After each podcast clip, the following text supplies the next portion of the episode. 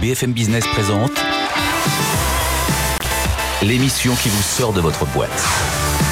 Happy Boulot, le MAG, leur closier. Bonjour à tous et bienvenue dans Happy Boulot le Mag. Cette semaine, on va décortiquer la stratégie RH de Pernod Ricard qui a un site flambant neuf en plein Paris et en pleine période de Covid. On va aussi parler de la data, meilleur ami ou meilleur ennemi des DRH. Qu'est-ce qu'on fait de cette montagne de données? On va en parler dans un instant avec Olivier Parent du Châtelet. Et puis, les arnaques au CPF, ça vous dégoûte, ça vous donne envie de tout faire sauf une formation? Eh bien, vous avez tort. On va en parler avec Jérémy Placereau de chez Hello Work. Happy Boulot, le Mac, c'est parti. BFM Business, Happy Boulot, le MAG, l'exécutif de la semaine. Et on va aller voir comment ça se passe dans les grandes entreprises. On est avec Cédric Rama, DRH de Pernod Ricard. Bonjour, merci d'être avec nous dans Happy Boulot le Mag. Un nouveau siège, des annonces fracassantes sur le congé parental, mais quand même une situation en ce moment difficile dans votre entreprise comme ailleurs. Comment ça va? Comment est le moral chez Pernod Ricard en ce début d'année? Ben, bonjour. Ben, D'abord, euh, en ce début d'année, on est content de se retrouver tous. On, le moral est objectivement compliqué à faire évoluer dans cet environnement-là, mais ce qui est important aujourd'hui, c'est de se dire, on a la capacité à travailler ensemble. On a fait un ciel, vous en parlez, qui est dans Paris. Ça nous permet de mettre les gens ensemble, et les gens sont tellement contents aujourd'hui de pouvoir se retrouver. Alors évidemment qu'on est en télétravail, qu'il y a des nouvelles règles de télétravail que, que l'on respecte, mais Aujourd'hui, la, la, réalité après ces deux ans euh, particulièrement difficiles, c'est que ce que l'on voit, c'est que les gens ont besoin de se connecter. Et pour nous, c'est particulièrement sympathique puisque en fait, c'est ce qu'on est Pernod Ricard, on est qu'on est créateur de convivialité, donc on essaye de le vivre en interne. Donc euh, le moral, le moral est bon. Ce projet de siège euh, en plein Paris, il était bien sûr construit avant la crise sanitaire. Vous l'avez inauguré hum. il y a juste avant, non, juste après, en 2020. oui. En 2020, désormais, tout le monde veut y aller. Tous ceux qui sont, qui doivent aller bosser dans ce siège en plein Paris, à côté de la gare Saint-Lazare, ont envie, j'imagine, d'y aller. Oui, parce qu'en fait, on avait fait à ce moment-là le pari de dire un, on veut des bureaux au cœur de Paris, on regroupe toutes nos entités pour que les gens soient ensemble et puissent partager, innover, créer en étant ensemble. Et on est totalement en flex, hein, donc c'est toujours un, sujet un mmh. petit peu euh, qui, qui amène à discussion. Mais pourquoi on a fait en flex? C'est parce que ces bureaux ont été pensés pour travailler ensemble. On vient pas dans ces bureaux, je parle pas du Covid, on vient pas dans ces bureaux pour faire ses mails dans un bureau avec une porte fermée. Ça, c'était le concept dès le départ. Alors évidemment, c'est encore plus valide aujourd'hui euh, avec le Covid. Donc quand on vient au bureau, c'est pour interagir ensemble. Et donc ils ont été construits comme ça. Et donc ils sont accueillants. Il y a des formes de travail totalement différentes. On peut être assis à un bureau euh, comme on peut être là, comme assis dans un canapé, comme assis sur une table en face d'une fenêtre. L'idée, c'est d'avoir plein de manières de travailler ensemble, mais d'être ensemble. Et c'est pour ça d'ailleurs qu'on a fait du flex. Personne n'a de bureau individuel. Même pas la direction. Pas la direction, y compris Alexandre Ricard, parce que l'idée. la direction, elle est jamais là, ou elle bosse euh, dans les taxis. Ben avec le Covid, elle est pas mal là. Normalement, elle, est pas trop là, mais elle revient. Mais l'idée, c'est que c'est justement, on va au bureau pour pour être ensemble, pour être en réunion, pour créer des choses. Donc d'être assis à un bureau et de rester bloqué à un bureau toute la journée, c'était pas la manière dont ça a été fait. C'était le projet avant la crise euh, sanitaire, déjà de plus avoir du tout de bureau. Absolument. Il n'y a pas de demande des salariés quand même de dire, bah, moi chez moi, je suis désolé, mais je peux pas me concentrer. J'ai mes enfants, c'est petit.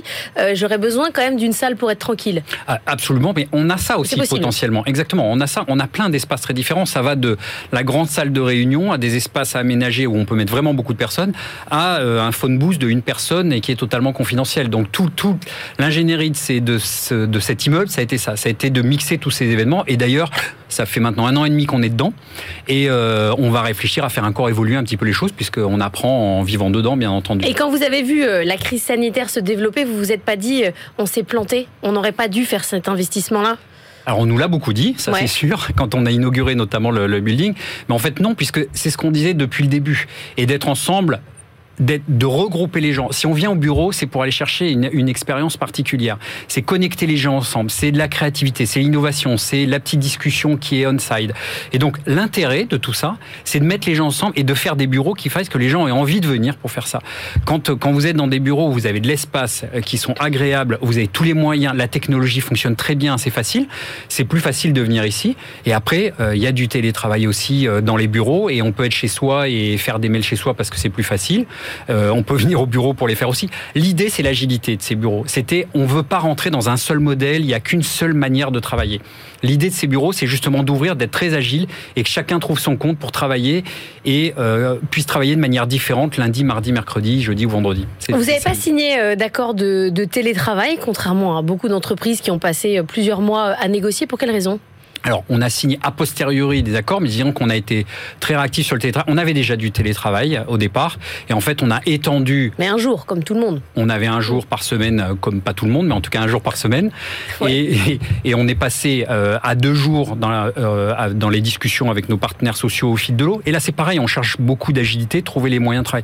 En ce moment, on est évidemment passé à trois jours pour s'adapter à la situation d'aujourd'hui, mais encore une fois, euh, ce qui a vraiment changé, ce qui change là, c'est que ce que je vous dis là euh, est peut-être pas vrai dans un mois. Et ce qu'on veut, c'est avoir des organisations assez agiles et flexibles pour pouvoir s'adapter à tout ça et faire en plus que une seule règle ne fonctionne pas pour tout le monde aujourd'hui. Et on est absolument persuadé de ça. Et donc, il faut avoir cet agilité, il faut donner un cadre pour que les gens puissent être ensemble et travailler ensemble. Parce que l'agilité, c'est bien, mais parfois, quand même, il faut quelques règles pour savoir euh, il faut quelques règles. comment on fait la réunion. Ah, mais absolument. Il faut, il, faut, il faut quelques règles, mais il ne faut pas trop de règles non plus. C'est-à-dire que l'intelligence euh, humaine sert aussi euh, au quotidien dans l'interaction avec les gens. Et donc, il faut donner un cadre, plus que des règles pour moi. Il faut donner un cadre de travail pour qu'on soit sûr de travailler ensemble. Et après, c'est au management, et on travaille beaucoup avec le management, à organiser en fonction des équipes, en fonction des moments, des manières de travailler qui fonctionnent pour tout le monde. Et imposer certaines des règles de, de, fonctionnement sur tout niveau, on n'y croit pas du tout. Nous, ce qu'on essaye de faire, c'est dessiner ce cadre qui permet de garantir qu'on est bien tous ensemble et qu'on travaille tous ensemble de manière efficace, mais avec des manières. Mais ça veut dire que vous laissez quand même libre en partie le management intermédiaire de s'organiser comme il veut, de gérer ses équipes, parce que il faut lâcher la bride pour que ça fonctionne. Du complètement. Mais typiquement là, quand on dit on est sur, sur trois jours par semaine de télétravail minimal, chaque manager peut organiser comme il veut. Il y en a qui préfèrent avoir leurs équipes là le lundi, d'autres le mardi, d'autres qui préfèrent les équipes mm. scindées. Et ça, c'est vraiment au niveau du management. Et on fait confiance à, l'intelligence humaine là-dedans. Et ça, sincèrement, depuis un an et demi, ça fonctionne très bien comme ça. Et on n'a pas besoin de réguler. Donc, on, c'est ça qu'on essaye de faire, de garder ce cadre assez général et que chacun réussisse à vivre dedans euh, le mieux possible la situation. 18 000 collaborateurs à travers le monde. Vous n'avez pas vraiment de problème d'attractivité. Par contre, j'imagine que vous avez un sujet de rétention des talents comme tout le monde et de, garder euh, les meilleurs. Il y a ce siège, il y a le congé parental aussi. Vous êtes passé, euh, comme Kering ou d'autres entreprises, à mieux disant que ce que propose l'État français. C'est important, c'était une demande interne? Oui, alors c'était une demande interne. C'est pour répondre justement de la même façon. C'est pour donner un cadre de fonctionnement pour les gens. Il y a des gens qui vont le prendre, des hommes qui vont le prendre, d'autres qui vont pas le prendre. Mais on a donné cette possibilité de le faire. Et ça fonctionne comme ça en France. Dans le monde entier, on a des règles assez différentes. Le, principe de Pernod Ricard, c'est d'être décentralisé. Donc ce qui est vrai aujourd'hui en France n'est pas nécessairement aux États-Unis, au, Royaume-Uni ou en Chine. Et, et c'est de garder en fait ces règles le, le qui fonctionne le mieux localement. Et donc en France, effectivement, c'est une règle qui a très bien fonctionné. Vous dites, on n'a pas de problème d'attractivité. On n'a pas de problème d'attractivité, c'est vrai. On n'a pas vraiment de problème de retention. On parle de la Great Resignation, ce qui est vrai aux États-Unis, et c'est vrai chez nous aussi aux États-Unis. Mais dans les autres pays, à part quelques fonctions très spécifiques, c'est pas un sujet euh, chez nous. Alors pourquoi? Pourquoi vous seriez la seule entreprise de France à ne pas avoir de problème de rétention de talent? Non, bah, je pense pas d'abord qu'on soit la seule entreprise de France, mais je pense que c'est un ensemble. On est le fait de vivre ensemble et qu'il fasse partie un corps. mais là, tous les DRH vous écoutent en disant c'est quoi sa, sa, solution miracle? Non, il n'y a pas de solution miracle, mais ça fait, euh, ça fait euh, depuis la naissance de Pernod Ricard, on dit qu'on est créateur de. Une partie de notre culture, c'est d'être ensemble, c'est passer des bons moments ensemble, c'est créer ces moments ensemble. On crée ces moments avec nos consommateurs, on le fait aussi en interne. C'est exactement ce que recherchent les gens aujourd'hui. Donc, donc aujourd'hui, on est euh, normalement positionné sur les marchés de rémunération, sur les avantages sociaux que l'on peut avoir, ce que vous disiez, tout ça. On est, on est plutôt à la pointe de tous ces éléments-là. Mais en plus de ça, la manière de travailler ensemble et la manière de vivre ensemble correspond parfaitement à l'attente de beaucoup de gens qui, qui est de, se connecter, de rencontrer des gens, de partager des choses. Sur le congé paternité, on est à deux mois pris en charge à 100% euh, de la rémunération. Vous cherchez quoi comme type aujourd'hui euh, de talent, comme type euh, de gens dans votre vision de la diversité du recrutement? Alors justement, on cherche des gens très diversifiés, c'est-à-dire qu'on cherche à ne surtout pas avoir une vision, on cherche à refléter notre base de consommateurs. Et nos consommateurs, ils ont euh, toutes les tailles, toutes les formes, toutes les couleurs, toutes les formes de pensée. Et donc, on essaye de refléter nos consommateurs au sein d'entreprise. Donc, c'est cette diversité qu'on essaie de retrouver dans le recrutement et c'est cet enrichissement qu'on trouve dans, dans, dans, la discussion et dans, dans ces réunions encore. Donc, c'est vraiment ça qu'on va chercher. C'est pas la diversité pour, euh, pour remplir des, des cases et cocher des cases sur un papier. C'est parce qu'on croit absolument fondamentalement qu'il y a un énorme bénéfice pour nous en termes de business d'avoir des collaborateurs qui reflètent nos consommateurs. C'est au départ une boîte très liée évidemment à la famille Ricard. Le, siège, et vous avez carrément la rue, la rue Paul Ricard, euh, là mhm. où est votre siège. C'est quoi l'impact euh, au quotidien euh, d'une entreprise familiale? Tout le monde connaît l'histoire de la famille Ricard. C'est quelque chose que vous vérifiez chez vos salariés avant de les embaucher? Alors, on vérifie pas. En France, souvent, ils la connaissent, objectivement. C'est beaucoup moins vrai à l'international.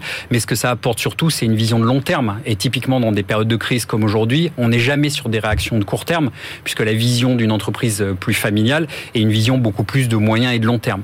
Donc, c'est cette, cette perspective plus longue qui donne plus de temps pour faire les choses qui permettent de réagir moins dans l'émotion, au moins à court terme, en particulier en période de crise. Donc le fait de prendre soin de nos collaborateurs sur du long terme, vous pensez que c'est différent ah, d'être une entreprise euh, familiale liée à, cette famille-là? Oui, absolument, parce que la, la, perspective, c'est pas une perspective à deux ans ou à trois ans, à cinq ans. La perspective, c'est de continuer cette, cette, histoire et on se sent tous un peu dépositaires de, de cette histoire. Donc oui, on a une perspective plus longue et donc les prises de décision sont moins impactées par le court terme. Vous qui êtes une entreprise internationale, est-ce que vous pensez qu'un jour les voyages d'affaires vont reprendre? Oui, en fait, euh, dès, dès qu'on pourra revoyager, on le voit bien. En fait, on a besoin de freiner euh, les personnes pour voyager dans notre groupe. Euh, dès que ça repart, dès qu'il y a un petit pays qui s'ouvre, les gens veulent voyager parce que c'est toujours ce besoin de connecter. Donc oui, oui, ça repartira. Après, est-ce que ça repartira de la même façon? C'est comme les manières de travailler. Bien sûr qu'elles auront été impactées par cette par cette crise. On, on changera, on a changé déjà nos manières de travailler. Ça impactera durablement, probablement pour les voyages d'affaires. Mais oui, ça va repartir. Vous, vous avez travaillé chez Orangina, maintenant vous travaillez chez Pernod Ricard, vous êtes passionné par les, par les boissons. C'est quoi en tant que DRH votre, votre défi personnel, euh, organisationnel pour l'année 2022 le défi, c'est au-delà de 2022, puisqu'on voit, on voit euh, à, plus long terme, c'est de dire justement, on a beaucoup en RH, moi j'ai été formé à ça en tout cas il y a très longtemps, c'était de trouver un modèle qui fonctionne à peu près avec tout le monde, que je, euh, au moment où je rentre dans l'entreprise, au moment où je la quitte. Aujourd'hui, on est absolument convaincu que le modèle unique ne fonctionne pas, et donc c'est de réussir à créer un espace dans lequel les gens peuvent vivre différemment tout en gardant l'unité de l'entreprise. C'est très important parce que nous, notre culture, c'est le c'est vraiment le ciment de l'entreprise. On a un engagement, un taux d'engagement extrêmement fort. On... Dites le cas par cas, ok, je peux gérer. C'est, on est capable. Ben, c'est ce qu'on, ce qu'on essaie de faire. C'est le challenge. Vous me dites quel est votre challenge C'est le challenge, c'est de réussir à gérer le cas par cas. C'est pour ça qu'on a fait une transformation digitale justement, parce qu'avec de la data, ça permet de faire ce genre de choses là. Parce que euh, quand on a de la data, qu'on accumule de la data, ça permet d'avoir cette vision plus individualisée en fait de ce qu'on peut faire pour nos collaborateurs. Vous m'offrez une transition euh, toute cuite pour la partie d'après où on va parler justement de la data avec Bearing Point. Merci beaucoup Cédric Ramat d'être venu nous voir DRH de Pernod Ricard. Merci. BFM Business. Happy Boulot, le MAG. Better Together. Que peuvent faire les data pour les RH C'est la question qu'on va poser à Olivier Parent du Châtelet. Bonjour, vous êtes associé chez Bearing Point. On a cette masse de data dans les RH de qui nous viennent du recrutement, des salariés. On ne sait pas toujours quoi en faire. Euh, à quel point elles peuvent être utiles et à quel point on peut arriver aujourd'hui à bien les trier D'abord, bonjour, euh, bonjour à tous. Merci en fait pour votre invitation. Effectivement, en tant qu'associé euh, en charge des activités de conseil en ressources humaines, mon métier c'est d'accompagner les DRH dans leur projet de transformation au sens large. Et pour pouvoir essayer d'optimiser aujourd'hui la transformation de la fonction RH, mais aussi la valeur qu'elle apporte vis-à-vis du business, on s'appuie de plus en plus fortement sur la data RH. Alors qu'est-ce que ça veut dire quand on parle de data RH C'est un point qui est important à mon sens à préciser en termes de périmètre. C'est tout ce qui relève en fait de la caractérisation, on va dire, des attributs des collaborateurs que ce soit sur des données personnelles, donc le nom, l'adresse, le sexe, l'âge, l'ancienneté, mais également des données en fait qui sont propres au poste que la personne occupe, aussi euh, des, données qui, qui, sont relatives aux compétences que la personne détient, mais également en fait des données qui sont issues de tout l'historique de la carrière de la personne, que ce soit des historiques de rémunération, de formation, euh, de postes que la personne a occupés. Et on s'intéresse également, au-delà des données en fait, qui sont propres à chacun des individus, aux données qui sont euh, caractéristiques de l'environnement de travail au sens large et qui euh, aujourd'hui accompagnent en fait, chacun des salariés. Il n'y a pas là-dedans des règles, RGPD, Une fois, une fois qu'on a, dit, qu'on a dit tout ça, en fait, une fois qu'on a travaillé sur cette logique de, de data RH, aujourd'hui on se rend compte que la data RH, elle est au centre de l'ensemble du cycle de vie professionnel de tous les collaborateurs en fait, dans une organisation donnée. Et historiquement, traditionnellement, on travaillait beaucoup sur la data en fait au niveau du recrutement, parce qu'on arrivait à traiter de manière massive, on va dire, la donnée qui était portée par les par les CV ou les candidatures, de manière à optimiser, on va dire, le travail des recruteurs, avec une logique de présélection des candidatures. Maintenant, on se rend compte que cette data, elle est aussi valable en termes d'utilisation, en termes d'exploitation, sur tous les autres moments de vie professionnelle du collaborateur et selon tout le cycle de vie RH. Donc ça peut être presque une aide à la carrière pour Alors, ça peut être une aide à la carrière, en particulier.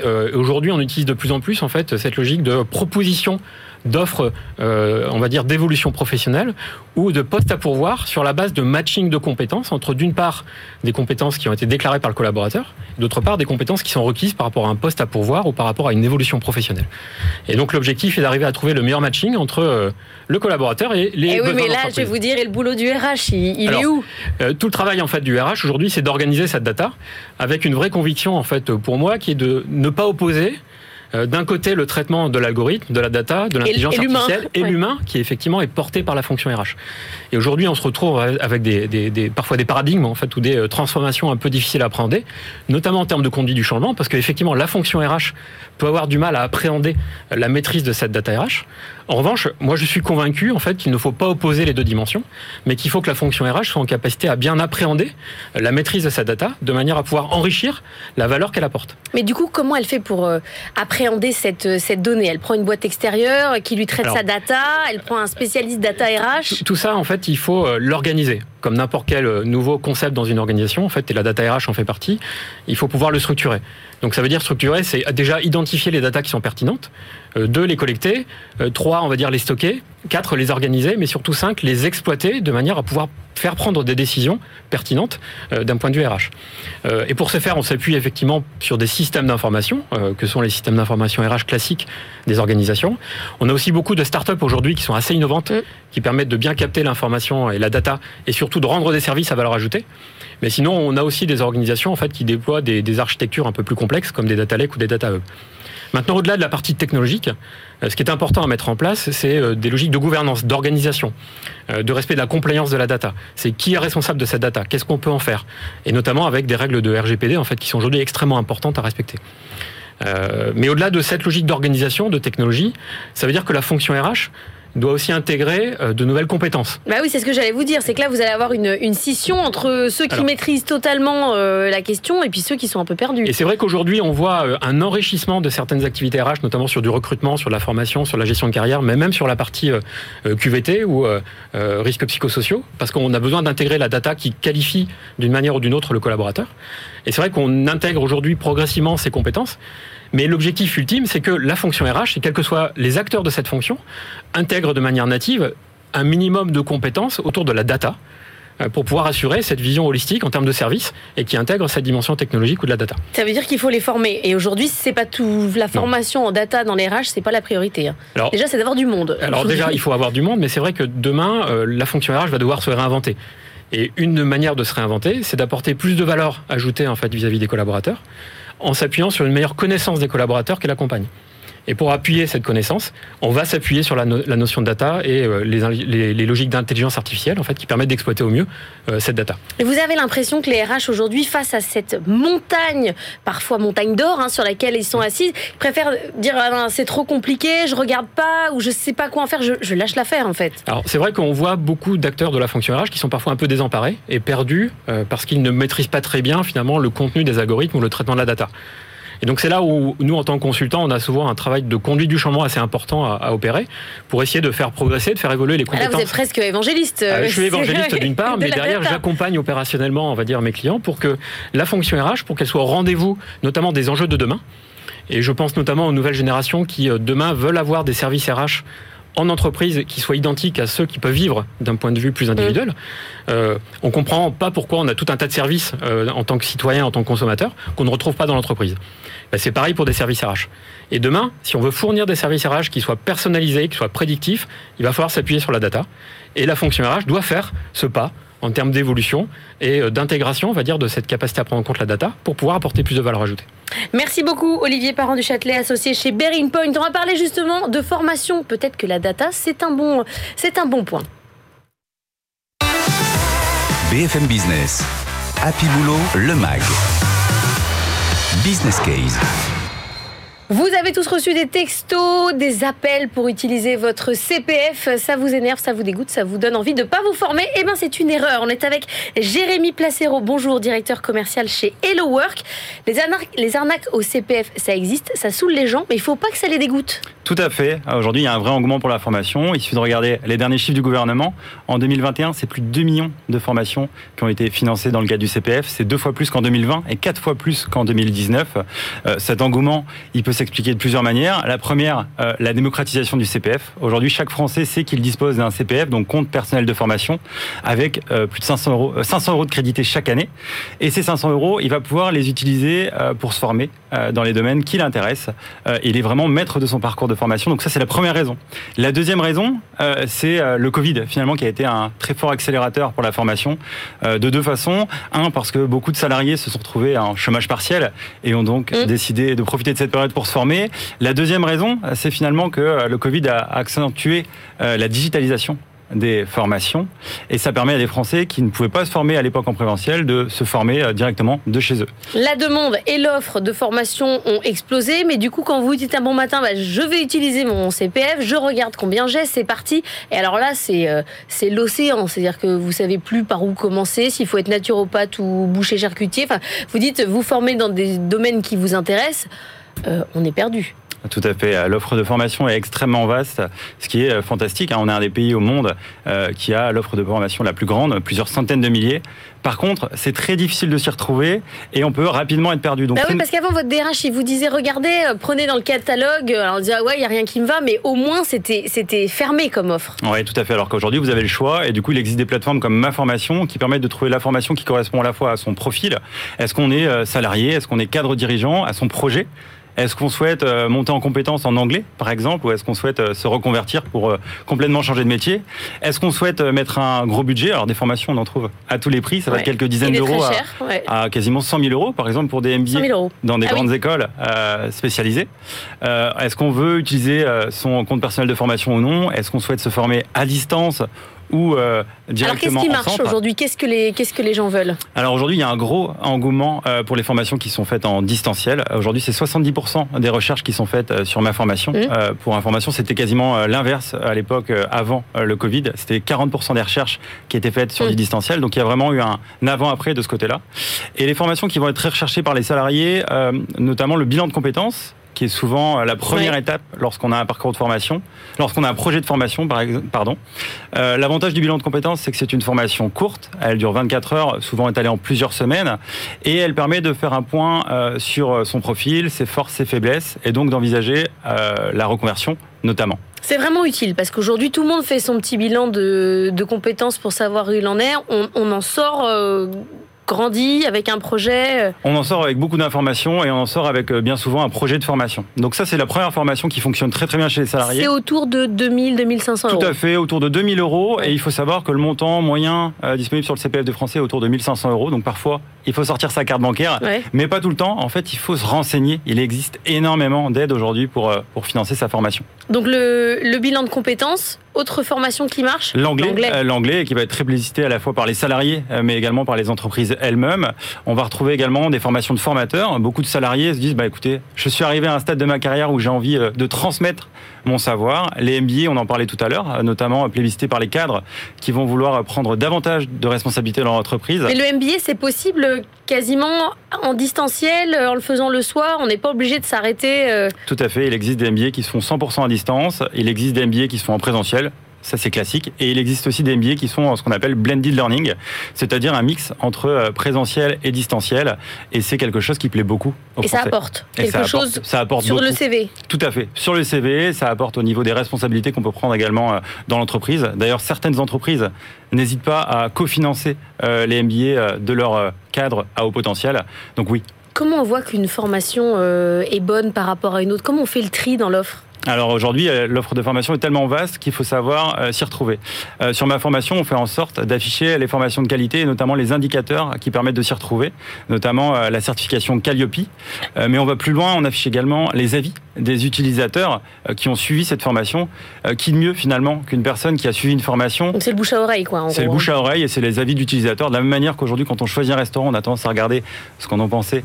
les gens qui ont déjà mangé dedans, bah, écoutez, sur la formation, c'est pareil. Merci beaucoup, Jérémy Placereau, directeur commercial de chez Hello Work. Formez-vous, même si aujourd'hui, c'est pas facile de faire le tri. On se retrouve la semaine prochaine dans Happy Boulot, le MAG. Je vous souhaite un excellent week-end sur BFM Business. BFM Business, Happy Boulot, le MAG. L'émission qui vous sort de votre boîte.